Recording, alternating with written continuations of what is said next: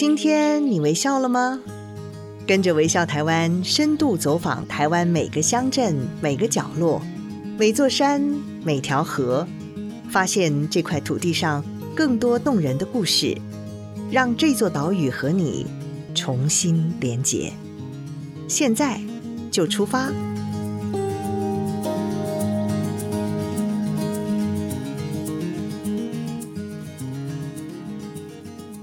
家好，我是微笑台湾的副总编辑李佩书。嗯、不晓得大家有没有注意到，台湾的水果虽然种类真的非常的多，但是有一款，不管我们是在水果行、超市还是便利商店，几乎吼一年四季都可以看得到，也可以买得到。那款水果就是香蕉啦。香蕉，我觉得一定没有人会否认它是真的可以代表台湾的水果。呃，过去台湾呢曾经有过香蕉王国的称号。我想这都要归功于当时专门生产香蕉外销到日本的产地高雄的旗山。那虽然经过了一番波折，香蕉产业还没有办法恢复到过去的荣景，但是有一群年轻人始终不放弃。他们不只亲自在家乡旗山种起了香蕉，更成立了一个摇滚乐团，为这个产业以及脚下的土地创作写歌，也用尽各种创意。开发香蕉的周边产品，让香蕉产业呢以另外一种面貌重新被看见。今天我们邀请到的来宾就是这个台青蕉乐团的团长王继维老王，来跟我们聊聊关于他们的乐团，还有旗山小镇以及今天的主角香蕉的故事。我们欢迎老王。嗨，听众朋友，还有主持朋友，大家好。Hello，老王，我们好久不见了，对不对？是是，哎、老王，我们我们、好不容易有这个机会，可以在线上跟听众朋友聊一聊。我想你已经成军了十几年了，这个台青交乐团。名字真的非常特别，台湾的台青呢是青年的青，蕉就是香蕉的蕉。台青蕉乐团这个名号其实已经响当当了，但是我们还是可以聊一聊它。其实这个团名是有典故的，而且你想要从事这个音乐的创作，并且回到家乡来，也是有一个脉络脉络的，对不对？对对对，现在变成典故，好像就是会典藏在那个。博物馆里面之类的，它是一个 原有的啦。是是是是，嗯，呃，因为其实香蕉就是岐山在这百年来很重要的代表作物。嗯，那它它其实对岐山人来讲，它也不是作物，它它有很多的生活层面。哦，那其实我们一开始其实也都是在这个瞎子摸象的状态，是因为像我我的父亲，他其实是弯刀洗黑的基奥啦。高雄的基奥，对，哎，基奥就是旗后，就是旗津哦这一带。那我们后来就搬迁出来，哦、嗯，然后，诶、欸，因为刚好我爸就是担任教职，所以来到旗山啊。因为这样子的过程，对，所以其实我们并不是是偷建的旗山的，但是湾东底下多寒，嗯，大概要从同学的互动中才可以比较有一些明显的感受。哦，像同学之间，他们有的家人有种香蕉，哦，他们你就可以发现，可是他们对于香蕉的童年的这个讨论，其实是很陌生的。嗯，像我，我印象很深刻，是我的邻居，他们姓杨，他们也是岐山蕉农的后代，然后他小时候都会拿很多的贴纸分给我，啊，那个贴纸很奇怪，都写那个 M 什么 M 什么数字这样子，我就想说，怎么会有那么多贴纸？后来才发现，那个是外销的那个封箱要贴的贴纸。嗯，嘿嘿啊，可能是因为集货场就是集货的地点不同哦，就会有不同的代号。是，其实小时候就有玩过，可是我一直到长大开始真的面对到香蕉这个产业，我才哎，我才了解说原来真的自己曾经都有过这个过程。那同学之间其实谈到也是对于这个水果，就是大家不太不太热衷，嗯，然后还就是如果是。父母跟他们讲，大概就是说，哦，就是你把课业好好的顾好啊，其实不用不用管这个香蕉啊会怎么样，这样其实你就可以发达了哦。嗯，啊等等的这一些互动，其实就是都比较对土地上比较没那么就是比较疏远。那一直到我大学的时候，真的做了一个计划，开始呃重新去了解岐山，因为那时候就觉得说。呃，岐山这么长久以来，因为我们走到了从社造的这个人的营造到产，呃，景观的营造，哦，造人、造产、造景，对，然后会发现这个人也培养了自工，然后人也有一些认同，可是却没有办法留下来，其实就是会回到产业这件事上。嗯，那产业对于岐山来讲，其实香蕉可以说南瓜整个百分之九十五以上的生活脉络。对，所以对十一住行娱乐都跟香蕉有关的时候，你你很难不谈到这个水果。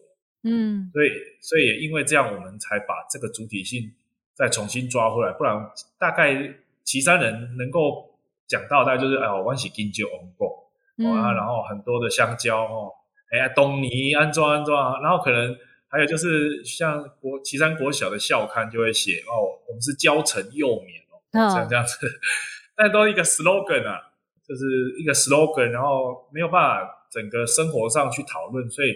其实那个时候做了这样一个计划，然后刚好跟教育部青年署，嗯，现在的教育部青年署当年是青辅会的时代，嗯，然后才有更多的一些推展出来。那那时候才真正去面对这些阿公阿妈哈，然后一些长辈，然后去谈谈他们，从他们的口中来谈谈这一段过程。那那个震撼性跟影响性就非常大，一直到现在，我们也是踩着这样的基础在往前进。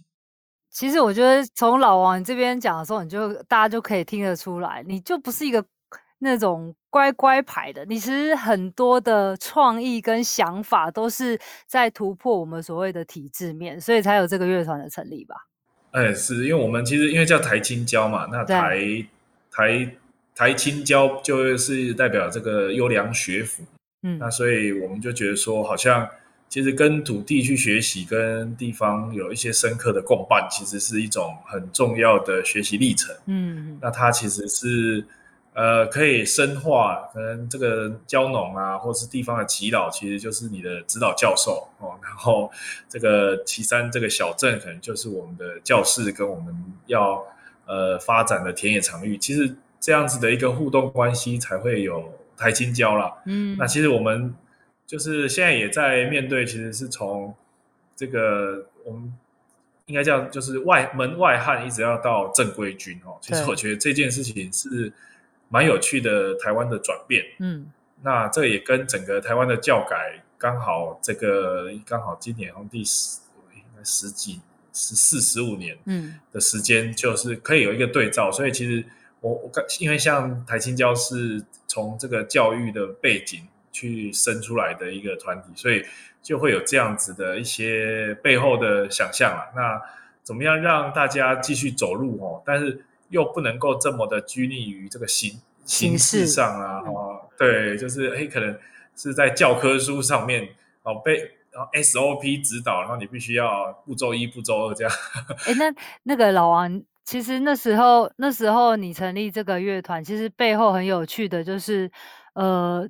我觉得，因为我们两个同年纪嘛，是是是。但是因为我在都市里面长大，但是你是在小镇里面长大，你跟我的背景完全不一样。我看到你的，我其实很羡慕，因为你的小时候真的真的是非常的生猛，对不对？嗯，其实因为我我是算是教改之子第一代啊。哦啊，因为这一个年纪的人，刚好其实像我们这一代，刚好面对到就是台湾的经济的高峰。那同时也是一个台湾开始面对国际的一个转型。对。那所以其实，在像我大概在国中的时候，才因为学校其实没有机会接触一些台湾地方的一些内容，或是台湾史啊、台湾文化。那所以那个时候，我们其实，在社区，因为我爸爸刚好是岐山的中华文教基金会的这个会长，那我们就开设了很多关于这样子的课程。那个时候其实是真的是走在那个尖端，那有很多。曾经是党外运动回来的一些教授，他们对于台湾的一些历史的研究，哦，或者是他曾经就是被迫要到国外，然后现在回来开始有一些对话跟讨论。其实那个时候就哦开始原来发现，就是这些东西、这些内容，其实跟生活其实是嗯，才开始去重新思考。原来我原本学的跟现在我面对到的，跟我可能现实面。感受到这个五官在这个生活框架，哎，都完全又有不一样的一个一个一个想象。所以那个时候，其实对于我在就是对岐山也好，对台湾这块土地也好的一些思考就开始很多的改变，很多的冲撞。嗯嗯嗯。所以像我的童年，大概这些东西就变我的家常便饭。然后我父亲因为开始做一些地方的 NGO，所以我们就是从小就要开始帮忙画海报啊。对。然后这个如果有爸妈带小朋友来，我们比较大一点的孩子，我们就带着小朋友玩，爸妈来上课啊。对对，所以就有这些成长的经验，所以哎。就是很早我们就开始接触所谓的社区工作，嗯，所以才会到现在，哎，就会用这样子的内容，然后理念啊，跟相关的一些呃地方的文化来进行推展，这样。嗯嗯嗯。那所以其实那时候那整个等于是说你重新认识你故乡的这个过程，也让你用创作音乐这个方式来去书写。你所看到的香蕉的产业史也好，或者是香蕉的历史，应该可以这么说，对不对？对对对，因为我们为了香蕉，其实做了很多事情。嗯嗯嗯，就是那个佩叔也谈到，我们在香蕉像写歌啦，或者是玩乐团啊。对对，那其实还做过像我们也做一些编织啊，像香蕉的一些这个纤维，嗯，或者是呃做了很多的田野，每一个蕉农也有很多的。这个不同的种田的方式，嗯，也也拍 MV 啊，然后也做了一些像香蕉的食品，真的是各种哎，对对，因为这个多样性先先去 touch 啊，就是投石问路啊。嗯嗯嗯，那我们如果先以音乐来讲的话，你要不要跟我们讲讲看？就对你来讲，就是有没有一哪一两首歌对你来讲？呃，意义比较重大，然后它背后是有一些什么样相交的故事，或者说你跟这个土地交往的故事。呃，我在我们在二零一八年发行的一张专辑《种下青春》，嗯，那同名的这一首歌，其实就是在写我们在岐山的整个过程啊。嗯，那我觉得这首歌，我我稍微朗读一下，因为也许大家有机会可以上网搜寻一下《种下青春》，健卡青春。那我们是用台语来撰写这首歌，其中的歌词是这样啦，就是是安怎失去记记忆的少年，是安怎失去青春的机会，唔敢决定希望的人生，离开家己去做别人爱你的条件，为即马承担土地的少年，为即马实现进步的机会。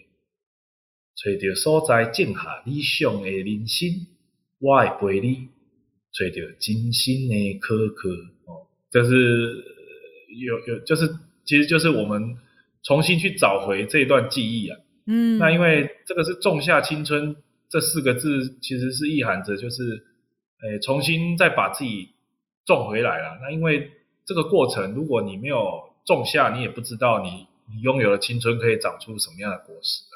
对。对，所以其实大概我们这十几年来都是在花这些时间去找寻，然后把把自己真的种下去，然后也长出了很奇妙的果实。所以你会看到有乐团的形式，嗯、会有这个食品的形式，然后会有 对。对，可能是其他像体验的一些活动啊，或或者是哦，也有一些国外的客人，哎、嗯，他们突然可以理解原来台湾的香蕉这么有趣。哦，就是对。开始会有一些这些结果出来，其实是证明，就永远种下是没错的，只是怎么样种下，然后你可以在种下的时候发展怎么样的青春。我觉得这个，嗯，应该就是我们这十几年来的蛮好的一个一首歌，来来写这样子。真的，如果现在那个听众朋友听到这首歌的话，一定要去 YouTube 上面找看看，要来听听看。我觉得这真的是，呃，这个青年他用了十几年的时间，然后为他的家乡写下的一个注解。那其实你知道，老王，我很喜欢你之前有出的一本书，叫做《小镇专门店》。因为这小镇专门店，它其实就是记录着你去整个踏查你的家乡，然后在岐山里面二十七道的职人风景。那你知道这个职人风景是怎么来的吗？就是你知道香蕉其实不是只有香蕉，它是有其他的产业，它已经带出了其他的产业的脉络，然后所以让老王能够找到这二十七道风景，然后可以把它书写下来，然后也记录下这个整个小镇的呃兴衰。跟过程，但是我觉得最有趣的是，这二十七道的职人风景其实都是老一辈，都是老人家、父执辈，可能是蕉农啊、职农啊。可是你在跟他们相处时，而且毕竟你们是年轻一辈，你们在做的都是一些创新跟一些投石问路不一样的事情。你是怎么跟他们沟通，说你们在做什么？然后在这整个合作的过程当中，有没有发生过哪一些有趣的事情，或者是困难的地方啊？哎，其实本来就一直在跟这些不同年龄层的。长辈啦，或者是一些世代之间的对话，嗯，因为就是要先走出那个同温层嘛。的确，嘿，那走出同温层，其实像最近很多计划在推这个轻盈合创啊，或是迎亲啊什么。那我们其实一早，其实这件事情，哎，就是从台清交开始以来，都一直在存在。嗯，所以像我们有一些科学是就在讲这个，就是哦，你一时代在过啊，但是你不过。嗯。啊，无过是安怎？安尼无过，啊，今嘛无过，刚才以后袂得过哦，就是可能这个呃，这个、一些辩证的过程，啊我们才发现，其实乡村原本的完整到现在的呃崩解，其实都有很多的因素在里面。嗯，那有时候是观念的问题，比如说像我们刚开始回来要卖香蕉，其实农人他也不要你卖，嗯，因为他觉得他连他就是要送你，他也不要卖你。哦、对，所以你就觉得哦哦，所以他的想象是这样，因为当年的这个社会对于他们来讲，人跟人的这个信任是很重要。嗯，是，所以他尽量不是有利害关系的状态，他觉得对于彼此的互动是最好。嗯嗯嗯。啊，所以其实我觉得太快进入利害关系，反而也没有办法促进这个地方的发展或者地方的信任。嗯，所以像这个我们也很一直在学习，就是哦。你你会觉得奇怪啊？不是就是啊？你就卖我，我就帮卖别人啊，我就可以帮你啊？嗯、其实其实没有这么没有这么直接或是那么简单的状态。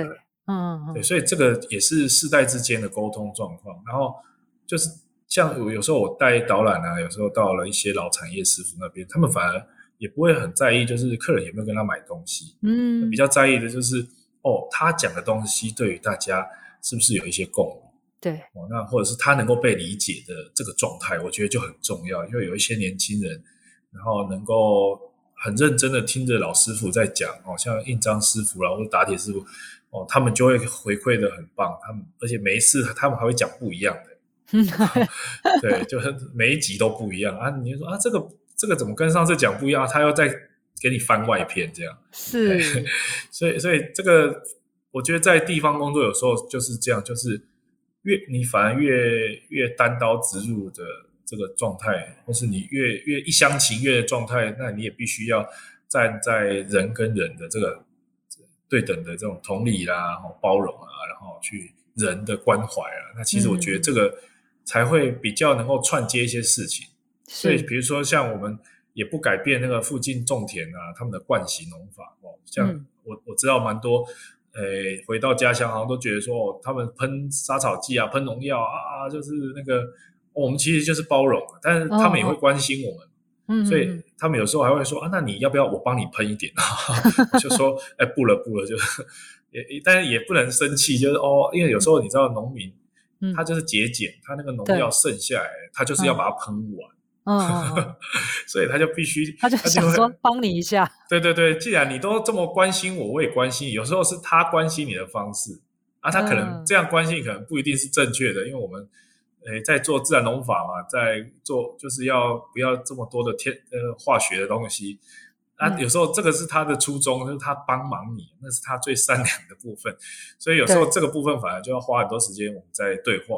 我们就哎、嗯嗯，就是跟他说明，但是也很谢谢他对于我们的关心。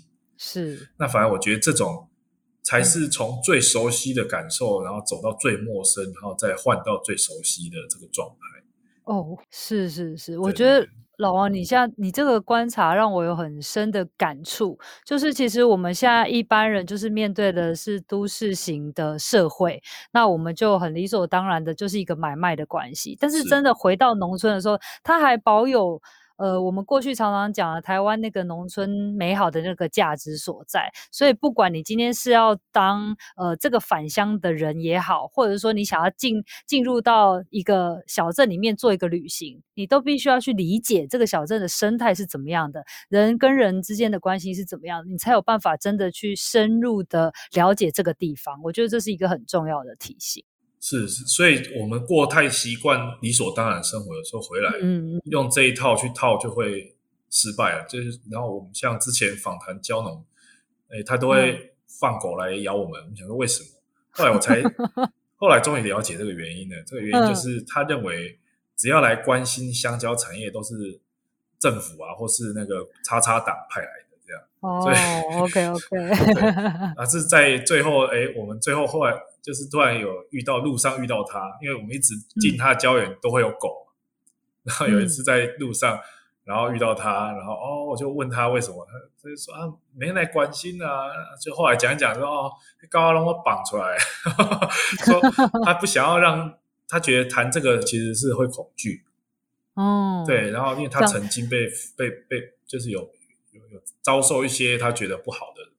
是是，对，你讲到这个，就让我想到之前我们在跟你聊的时候，你就有昵称说香蕉其实是很政治的水果。那其实为什么旗山盛产香蕉？然后它的地理条件、气候条件有什么样的特色，可以让旗山曾经成为台湾，让台湾成为一个香蕉王国？你可不可以谈一谈这段历史啊？呃，其实因为香蕉的这个过去，就是在整个亚洲。的这个航运贸易的状态，其实香蕉就是成为一个，呃，应该说殖民体系所发展出来的一个贸易商品。嗯，那其实从甲午战争前，呃，台湾就有一些这个香蕉的贸易的状态，但是大部分没有那么的频繁，也没有那么大的这个状态，但都会跟日本有关，嗯、是因为我们在东南亚的辐凑辐凑地带。就是诶，我记得是四十纬度大概四十到四十这一段时间，就是香蕉生长的地方的的这个这个，所以在全球就四到两侧，嗯，那所以就近来看，你看其实它送到呃比较寒带或是温带的国家，其实是相对方便，嗯，那接近市场哦这个取向，所以台湾早年就一直有这样子的的数字啊，或者是有一些文献，嗯，那。旗山其实就是大概就是从这个时候开始有一些零星的种植，但比较大规模面积的种植大概都到大正年间之后，嗯，嘿，那大正年间前也是有，但是大正年间后才比较变成是整个台湾的主要产地之一，因为我们刚好大概一一九一九年，一九一七到一九一九那个高雄港开港，所以整个这个航运的这个状态就。变成它是主要的对口哦，所以岐山刚好在那个高雄港的这个四十公里左右的距离，就很适合变成一个产地直送的状态。是，那不然早年其实在这个台湾来讲，像集集水里哦，台中一带的香蕉也是当年大概是甲午战争后就开始有大规模面积的输送。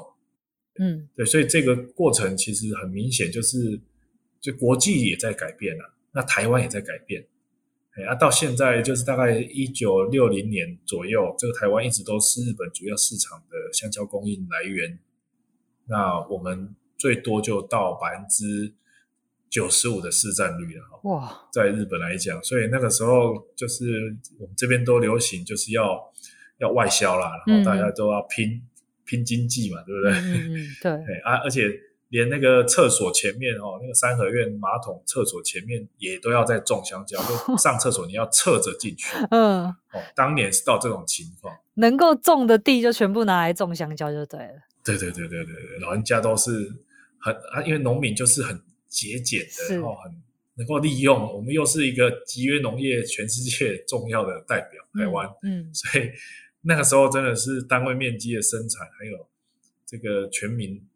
这种香蕉的这个共识就在岐山整个超展开啊啊，所以岐山才开始有这个香蕉王国的这个称号，大概就是两次的这个经济起飞，一次大概就是一九二零以后，然后一次大概就是一九六零五零年代到六零年代这个时间，嗯、大概就是岐山，呃，所以我们这时候大概就盖了不同的建筑物了。嗯、所以像大家来岐山老街，就看到在一九二零年那时候盖的，就是旗山的立面洋牌楼。嗯，哦，这个这个这个街屋其实就我们叫金桥老厝。金桥老厝，哎哎，就是那时阵金桥赚到钱哦，啊，就开始起。嗯啊，然后六零年代有一次，就是我我们之前关心那个旗山的大糕店，那大糕店是那个商业街，嗯、所以在小镇专门店书本里面就有讲，其实它就是最后一次的香蕉黄金时期，然后盖出来的商店街。是，哎，以前那种叫小店。嗯，哎，所以所以它整个对于岐山的这个发展来讲，就是。那因为香蕉就会产生很多的不同的产业，嗯，所以这些风华、这些老店啊，这些这个呃生活模式，其实就开始有一些展开的。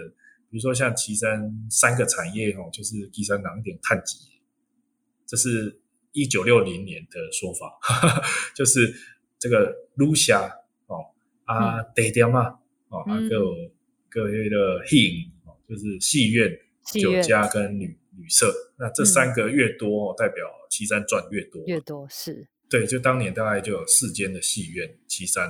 嗯啊，嗯，那个酒家的部分呢，我们目前调查，大概最全盛时有二十八家。嗯，哦，就酒家茶室。所以，啊，如果以当年岐山人口四万人，如果除以二十八的话，你看看这个密度哦，就是大概几个人就需要一间了哈。嗯、啊，再来就是这个露霞盖的。这这就是一些住的地方了，因为我这边其实也是交通要道，嗯嗯，那很多谈生意啊，哦，都会在这边。像之前很多的这个日本人哦，也会来到岐山，然后在香蕉园拍了一张自拍，哦，就是嗯嗯，就是要要要要要跟香蕉拍，然后一定要穿西装打领带，然后皮鞋，嗯，对，就是那个时候就要拍一张街拍照，因为我们在田野调查就发现。有好多这样的照片，是哇，对，所以其实那个流行、那个时尚，就是觉得都会跟整个土地啊、跟地方的一些发展有关。嗯，对，所以那个时候就哦，就是啊，那时候老师一个月的薪水大概就是两串香蕉卖出来的价钱，所以一个农民如果是一甲地可以种一千四百颗的话。其实他一个月的收入大概就是老师的二十五倍。哇塞，嗯，对，所以这个价钱跟价值，然后呢，这个生活哦都可以兼具的情况下，嗯、那时候岐山真的是很风光的。对，也有这个南岐山北九份，因为都是在卖金的。九份是卖金矿，那其三是卖金胶。对，金蕉。好，那我其实每次听那个老王讲这段，我都非常感感叹。然后你知道那个画面仿佛历历在目，包括你那时候有讲到说农会的盈余啊，跟存款，当时真的是全台湾第一，而且在一九六四年的时候，盈余就突破一万呃一亿五千万元，而且同时哦，那时候在庆祝成立五十周年的会场上面，居然还大手笔的让飞机开进场，真的是风光的不得得了。好，那让我们休息一下，稍后回来听更多的故事。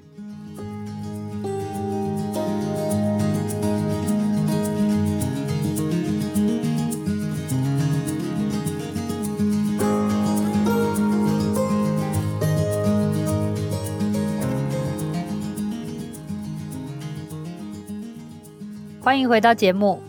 今天我们邀请到的来宾是台青交乐团的团长王继伟老王。刚刚我们一起聊到了属于他们乐团还有旗山的故事。那接下来呢，我想要请老王这位热爱香蕉、热爱家乡的旗山青年说说，呃，关于香蕉到底有有什么冷知识，或者说有什么特别的地方是我们以前都没有注意到的？老王，你可以跟我们聊一下说，因为你其实自己也在种香蕉嘛，那一般人其实真的都不知道香蕉是怎么种的，你可不可以跟大家讲一下？香蕉就是用手去种。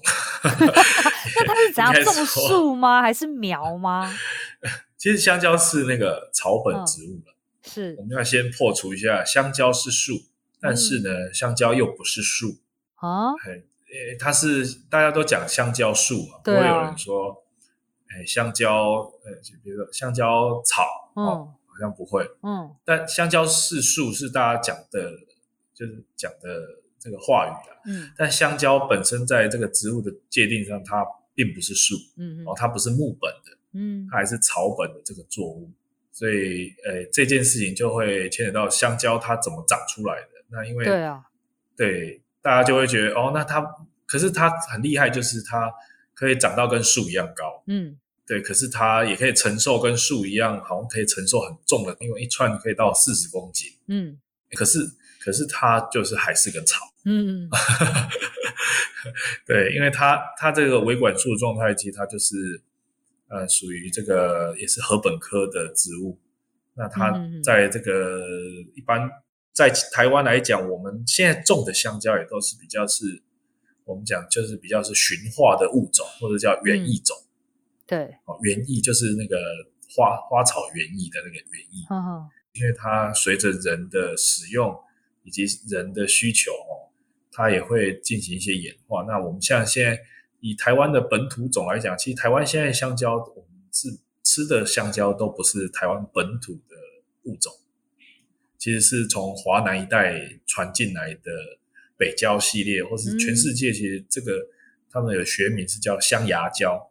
那香牙蕉的话，就是当然就是因为它也它也胖啊，嗯哼，有一些特殊特殊的气味跟它的口感，所以在华南一带哦，其实都是以这样的一个。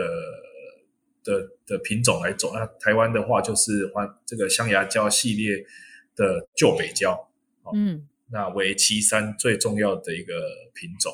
那市面上我们吃到的都是旧北胶吗？哎，现在其实有很多的改良，就是因为人的需求。嗯、我们刚刚讲到，呃，从从人的迁徙啦，人的生活方式的改变啊，嗯，或者是我们的牙齿的结构，像最早的香蕉其实是种子是很大颗的。哦，哎，像人我那剥落哦，一点喙齿也登起，就是要那个吃香蕉要吐籽。对对对对对对对，所以你看，柠柠檬也是这样啊，后来就发展无籽柠檬。无籽，对对。那像 西瓜现在有无籽西瓜，嗯，哎，就是人不想吐籽了。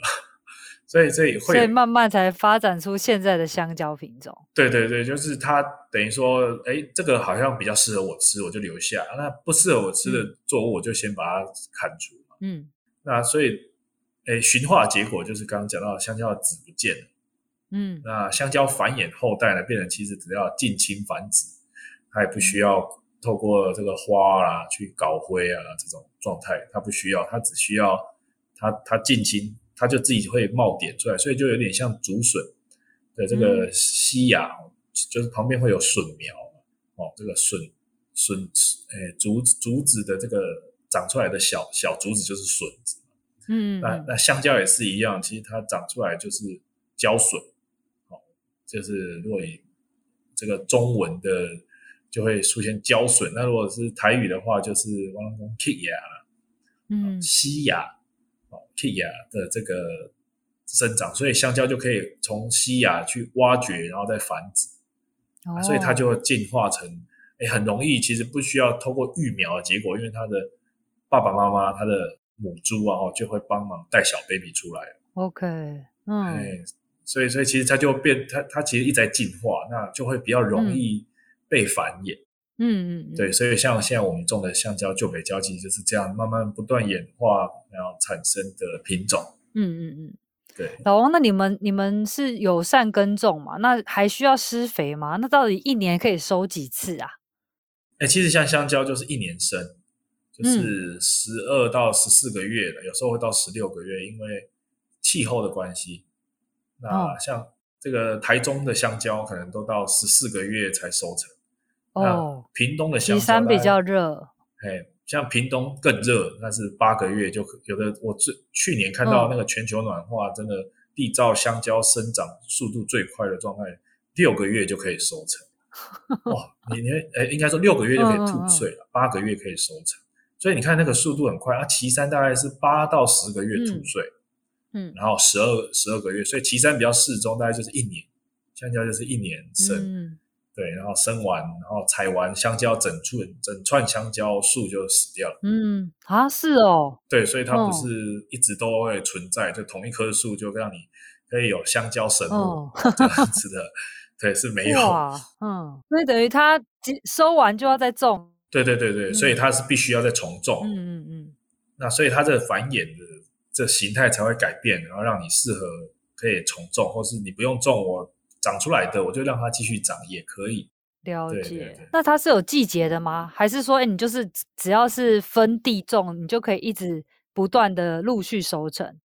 哎，都可以收成，就是但是香蕉其实一年四季，所以刚就是一开始主持人有谈到，就是、哦、对我们一人一年四季都可以吃到。对对对对对，它其实就是其实每一个季节都可以吃到香蕉，只是看你什么时候种。嗯，对。那如果你室温长期都低于这个十五度以下的话，香蕉其实就不适合栽种，因为它比较不容易吐穗啊。它的叶子就很难超展开，因为没有不足够的温度跟阳光。太冷是没办法。对，太冷就不行。对对对，所以差不多最北就到冲绳岛这个纬度，差不多这个是这个纬度就就已经是紧绷了。嗯，对。那像我之前有去日本跟一些诶日本的蕉农。他们也有种香蕉的，对，在交流的时候，他们就是哦，原来他们是种在温室里面才有办法。哦，对对对，嘿啊，不然的话，天然气候一定是没有办法让香蕉自然的结果。对对，它就会熟起来了。嗯。是，那除了蕉农之外，其实我们刚刚有提到说，一个完整的香蕉产业链还需要很多人力跟设备或者是技术，对不对？对，因为香蕉它是后熟果，后熟果的意思就是。嗯它必须要经过催熟才会变成熟透的水果。那像市面上我们常看到后熟果，比如说像洛梨，哦，像嗯这个金黄芒果，或者是像这个木瓜，哦，其实它都是因为绿色的采收。但你也可以说放到香蕉树一直放到熟再吃也 OK 啦，但是哦就没有办法运送。对，那个就只能自己种自己吃。对对，那个只能运送香蕉泥，不能运送香蕉。对，嗯、对，所以在在这个以产销来讲，它还是比较是分类在后熟果。那所以后熟果就要经过催熟，嗯，然后加工、包装、运送。所以其实整个香蕉链接它有很多的，就除了把香蕉到消，诶，从产地到消费者手中这个过程以外，它还有很多其他带动的了。那以这一条主线来看，就有很多的人力嘛，好、嗯、像因为这些运送啊、货运，所以其实早年像岐山的这个这个岐山糖铁线也是，岐尾糖铁线也是有运送香蕉的这个责任，所以那时候的货运吞吐量就很大。嗯哼，哦，那或者是岐山当当时就有成立那个呃有一些车队哦，曾经大概五零年代有。一个车队有两百多台车，已经是很很很吓人。嗯，那个时候就是因为这种货运兴盛哦，就是必须要有交通运输的这个需求。对，哦，所以就会有这些人员必须嘛，然后再来可能还有就是外销的系统，因为诶外销跟内销的状态又不一样，因为它必须要有一些程序。嗯，哦，外销有一些 gap 必须要遵守，然后走走这个程序，所以它就有这个。这个选别的师傅啦，然后清洗香蕉的人员啊，嗯、称重的人员啊，装箱的人员啊，这个整个系列抓起来哦，其实它就是一个完整的，可以说是完整的产业链的形态。是，那你刚刚有提到那个选别师啊，过去是不是那种很，就是应该说是德高望重的那种角色啊？对对对，就是在岐山来讲，就是选别师是每个人都想贿赂的对象。哦，对，因为他如果选择你是外销的价格，当然就是三倍。哦，那内销的话就就就打下来。所以这个大家都希望自己的香蕉有好的价钱，所以这个选别师就每一个集货场都有，嗯几个选别师都是大家网罗的对象。就之前，嗯。像一些选举啊，或是拜票啊，那个第一个拜票的通常也都不是镇长啊，或者是里长啊，或是议员，没有，都是要先找这些选别师啊。所以他们一直在那个农民的心中都有一个比较崇高的地位。是，嘿，但是这个这个这几年随着这些选别师都过世了，嗯，所以就就失去，其实大家就就是那个呃怎么讲，社会。社会结构就就有不同的发展，嗯，可是刚刚有讲到说，选别师他就是要来去辨呃，就是辨识这个香蕉的等级嘛。但是那现在怎么办？由机器代替吗？现现在的选别师就没有当年，因为现在的外销，像嗯，其实大家对台湾香蕉可能还蛮大的期待，但其实在这十几年来，我们这样努力，其实。以国内的产销状态其实是比较稳定的，嗯，大概这十年增加了一倍的内需啊，哦，所以大概我们一年可以吃掉大概二十几万吨的香蕉，应该是没有问题。哦，台湾不错不错，哦，嘿嘿，蛮会吃的，台湾还是嘴巴很厉害，是食这个吃货的王国。嗯，但是呢，我们在外销的成绩表现其实是一直都没有办法提升，就是这个外销的状态都比当年的状态其实。差非常的多，大概都、嗯、大概都是可能不到一年不到一万吨的外销，嗯嗯嗯，对，那大概就是大概百分之一、百分之二这样子的外销的这个数量在进行，甚至有时候不到百分之一。那为什么会衰退这么多？哎，现在应该就是世界的经济体系在改变，那台湾的一些国际状态也是不比当年了、啊，是。那还有就是，我们因为也进入已开发国家的这个抗战，嗯、所以呃，很多以农业来作为生产或是销售的状态，就嗯，其实就要有更完善跟配套的状态去面对。嗯嗯嗯。那还有就是要很很清楚市场的定位，或是要跟国际的标准做一些接轨。是。那目前台湾这十几年来，其实都还在努力，因为呃，以台湾但。这个一手有好牌啊，因为当年我们是这样起来的。对啊。但是现在好牌要继续打，要赢下去，这个就会呃很很吃。但除了运气，还有很吃你有没有继续努力了。就是、嗯、呃，特色是起点，努力才是关键。嗯。呃啊，但是目前看起来是台湾，呃，我觉得呃，我们产业还没有提升到。就是变成说，香蕉是一个全方位可以面对的产品，他还是把它当做是农产，嗯嗯嗯，而可能不是加工，或者是不是一个文化价值等等，那这样就会其实也会影响到它传统的功能是不是能够继续延续？对，那或者是呃这些乡村的农民，他应该要怎么样继续世代的能够来维持他的生计，同时又可以、嗯、呃。就是带着台湾一起努力，我觉得这个也是在这个时代的转捩点。嗯，对对对。那以我们目前的经验也是如此，就是从大概十几年前开始，我们就是一直在提倡像这样子的一些行动。那嗯，但也需要一些配套，因为其实说实在，这个农业还是有一些经济贸易的专业。对啊，那那你觉得比较实际的可以协助地方的做法的话，会是怎么样的？哎、欸，我觉得它它是一个整体战，嗯，就是农业它还是要跟，其实就像我们现在跟国际在打这个台积电啊，或者也要，其实也是整体战，因为一方面就是我们也可以再让这个本身农业的提升，因为目前以台湾的呃世界贸易的这个。标准来看，其实我们跟全世界的一个农业贸易标准呢，其实我们也还有很多努力的空间，因为是在国际标准的认证上，其实台湾还还没有这么诶这么顺畅啊。嗯嗯嗯，对对对对，那这个也是其实贸易上要努力了，然后农民如果能够有良适的适合的政策跟可以对接的。商业方式其实就就可以配上去，对。那这时候可能这个选别师就会又出现，嗯，对。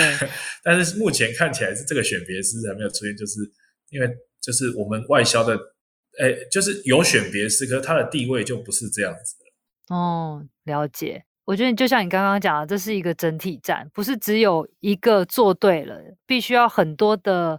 呃，单位也好，或者说很多的层面都顾及了，这件事情才有可能慢慢的在成长，然后再走回到当初的荣景。是是是，所以不是只有农业才是农委会在管，对对，国贸局要进来，没错，国贸局可能又有科技产业能够带动农业的这个部分，是不是也能够对话？嗯，那那可能文化部的行销啦，在这个饮食文化上，是我们也能够对接。嗯，哦，那可能在这个经济部啦，或是这个呃。像那个呃外交部，那是不是可以跟友邦有一些合作哦？比如说像这样子，就是它还是必须是推上整整体，可是整体的前提是台湾大家是凝聚在一个我们的共识之下。没错，对，老王，你知道我曾经看过啊，那个韩国的业者啊，有曾经把那个不同。熟度的香蕉，然后他就用一根，呃，就是一组七根的方式做贩贩售，然后他就主打一天吃一根香蕉，然后消费者就不用担心说啊，整串手全熟啊，吃不完，就是类似这样的一个行销的模式。那我知道你们其实也开发出很多的文创商品跟食品，你要不要聊一下说，哎，其实香蕉不是只有果实可以吃，它其实。整棵树都有它的用途，甚至香蕉本身就有不同的吃法，以及你们有做过一些什么比较有趣的行销案例，可以跟我们聊聊吗？呃，其实吃吃香蕉这件事，就是呃，已经现在都变成全民运动了。哦，是台湾台湾也是一直在像体育啊，或者是呃一些活动现场都可以看到，哎，大家哎，对啊，我我们你知道我们那个去爬山一定要就是带香蕉上山。哦，你们是带香蕉、鲜果香蕉上山？对对对，加当哎，现在还有更好的方法，是不是？我我遇到的登山客都直接买那个香蕉干哦。哎，他说吃香蕉干跟香蕉的作用是一样，就是不会抽筋，然后补充热量，然后又又比较好带。对，然后它又不会压烂。嗯嗯，好方法。对，所以他们对他们就买香蕉干，哎，也是蛮有趣的。我听到的是，像我有一些客人也是这样，然后来找香蕉干。嗯嗯嗯。那或者是其实现在，哎，因为我觉得也是很多人在开始有一些吃法。我们自己是因为在农村，在产地，我们就是从绿色的香蕉可以吃到黑色了，哦，所以就不会有所谓的浪费问题。因为农村就是。就农民的厨房就是他最好的生产的环境。嗯，那这个常常他们就会变化一些，因为你知道，就是如果卖不出去啊，这时候就自己吃嘛。那自己吃如果不浪费的情况下，就得要变出一些花样。所以像绿色的香蕉的这个饮食文化，其实在岐山就非常的。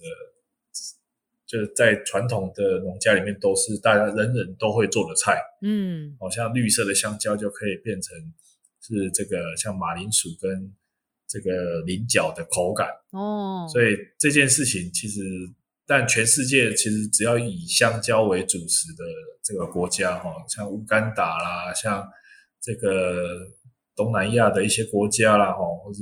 越南啊，或是中南美洲，他们有一些吃法，其实就是用绿色的香蕉来搭配料理，哦、他们就变主食，然后吃咸的，对不对？对对对对，哦、那有的会像我我看过很夸张，那个非洲不知道哪一个国家是，就是把那个花生酱跟那个香蕉混在一起煮，然后就裹在一起，嗯、变成一坨了，然后它就它就是盛盛在那个碗里面。他们的叶子那个碗，泥状这样吃，对对对对，哦，他们说这样很美味哦，厉害厉害，嗯，所以所以很多的方式就会，因为我们这样子就发现农业区吃的香蕉跟全世界其实是吃的香蕉是可以连接的，嗯嗯，所以有一些像中南美洲的客人来到岐山，然后吃到了岐山的绿色香蕉的料理，他们就说哦，这个跟我家乡真的是可以，哦，马上就很熟悉的味道。哦，这太有趣了，嗯，嗯啊，所以其实我就我们那时候就觉得说，其实这样子的地方文化，其实虽然是阿妈阿公他们的生活，可是也是全世界人饮食的一部分。所以，嗯，反而这种对话，台湾是可以慢慢多去促进来来来发生一些改变的。嗯，那这个当然也需要融入在台湾的食呃饮食文化当中，但因为台湾又是一个。吃货王国，我们其实天上飞的、地下爬的、水上游的，我们几乎都在吃。所以香蕉要怎么样在这个这个方式去占有一席之地，我们其实就是一直在推广。然后一方面也是把国际跟台湾的对话拉进来，嗯嗯，然后一方面是把传统农村他们在做的一些表现更精致一点哦，比如说像青色的香蕉啦，呃，做成这个香蕉汤。嗯，就还有一些呃，台湾人一定会吃到的三种气味，就是姜生低呀。嗯，那这个也是台湾饮食文化，我们认为很重要的价值，就是台湾其实就是姜生低的一个国度。对，那这个所以香香蕉这个咸，是因为这个汤本身是咸的。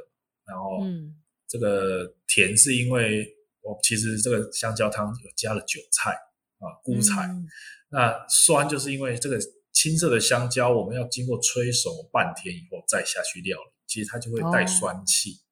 嗯嗯嗯，嘿啊，所以这样子的平衡就是。其实就是岐山最经典的一道呃岐山的美食，那我们也把这样的东西就推推荐给客人，其实反应都非常的好。像只要寒流来，我们就会快闪开始卖香蕉糖。哇塞！所以大家一定要一定要锁定寒流的时候去旗山，才 吃得到这一款菜。对对对，南部要寒流也不也很难诶、欸。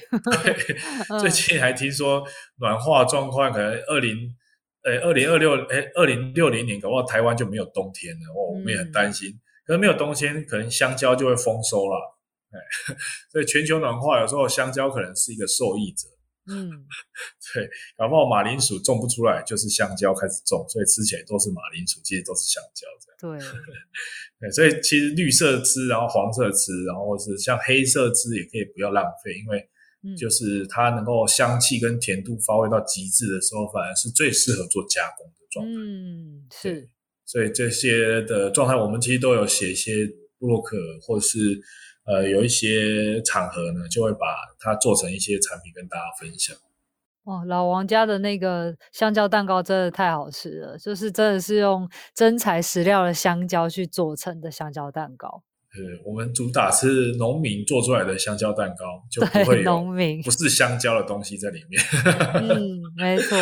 对对对。其实我觉得听到现在啊，我对老王印象最深刻的就是你讲过一句话：“我的职业由家乡决定。”所以不管你是蕉农，你是呃乐团的团长，或者是说你是在带导览的，甚或是你是在做地方创生的，我觉得。呃，你为家乡做了这么多事情，你最后有没有想要跟大家讲一下，说你做了这么多到底是为了什么？